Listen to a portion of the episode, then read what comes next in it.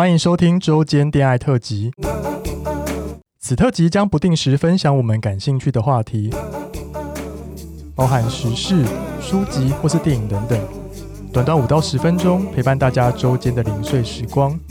我是今日接线员纯纯，开启你的耳朵，恋爱聊天室现正通话中。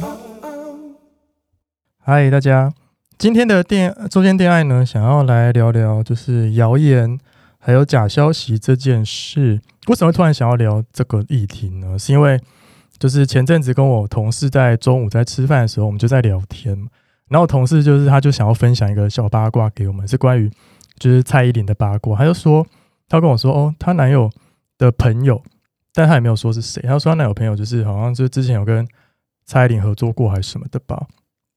然后就听到一些蔡依林的八卦，比如说什么，好了，我不要讲好了，反正就讲了一些蔡依林的八卦。但是我就是听一听就觉得哈什么，我就觉我就觉得我的心思已经跟以前不太一样。我可能小时候听到八卦我会很开心，我就喜欢觉得说好好听哦，好想要跟其他人分享，就是名人的八卦这样。但是我在当下听我是其实有点傻眼的，我就想我心里面的心态变是说，呃，你有求证过这个八卦是不是事实吗？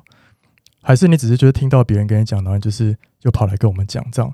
然后我就觉得这种这种就是。呃，一个传一个下去的这种八卦，无止境的八卦的传传递，其实很不很不 OK 的。因为毕竟身为传播科传播学院的学生，我们以前都有学过一堂课叫做媒体试读。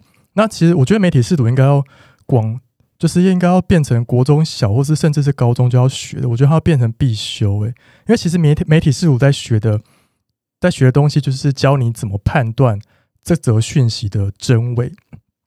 并不是说新闻跟你说什么，或是你朋友、你爸妈跟你说什么，你就一定要百分之百相信。你应该要自己学会去寻找这个讯息的的来源，或者是说你要去判断这则讯息的真假的程度。因为不是每个人跟你讲的话，你都一定要相信。比如说新闻问你吃什么大便，你就一定要吃嘛。所以我觉得每个人一定要学会去判断讯息的来源是不是真的。所以如果你听到个八卦，我觉得你在还没有求证之前，我觉得你不要就是再跟下一个人讲，因为我觉得这样真的是紧张型嗯汤，而且你也有可能讲了，然后因为其实你有可能这则八卦是假的啊，是假消息，然后你有可能讲了，然后下一个又传下一个。等于说，你就是对这个人造成污名化的一个抹黑的指控，所以我真的是非常呼吁大家，就是就是要学会判别，就是呃讯息的来源的真假。好了，今天就是一个有感而发，因为就是真的就活生生血淋淋的例子发生在我眼前。我本来想说，啊，大家都那么大了，应该要要懂得，就是就像有一句俗语说，就是谣言止于智者啊，就是你真的就是不要。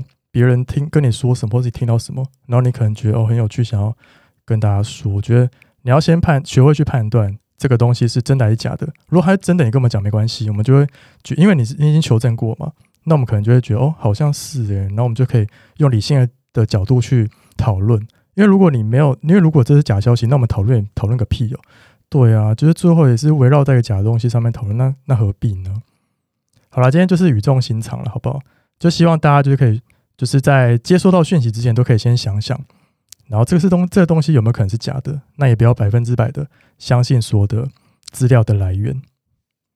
好的，今天也是短短的闲聊，然后有感而发，那我们就下礼拜再见喽，拜拜！喜欢我们的节目，欢迎订阅 Apple Podcast，并给我们五颗星，同时追踪 Spotify 点关注与爱心。聊得喉咙好干哦。如果想给我们鼓励，底下有连结可以赞助我们吃枇杷膏哦。最后也拜托大家追踪我们的 IG 啦，也欢迎留言或私讯跟我们互动哦。大家拜拜。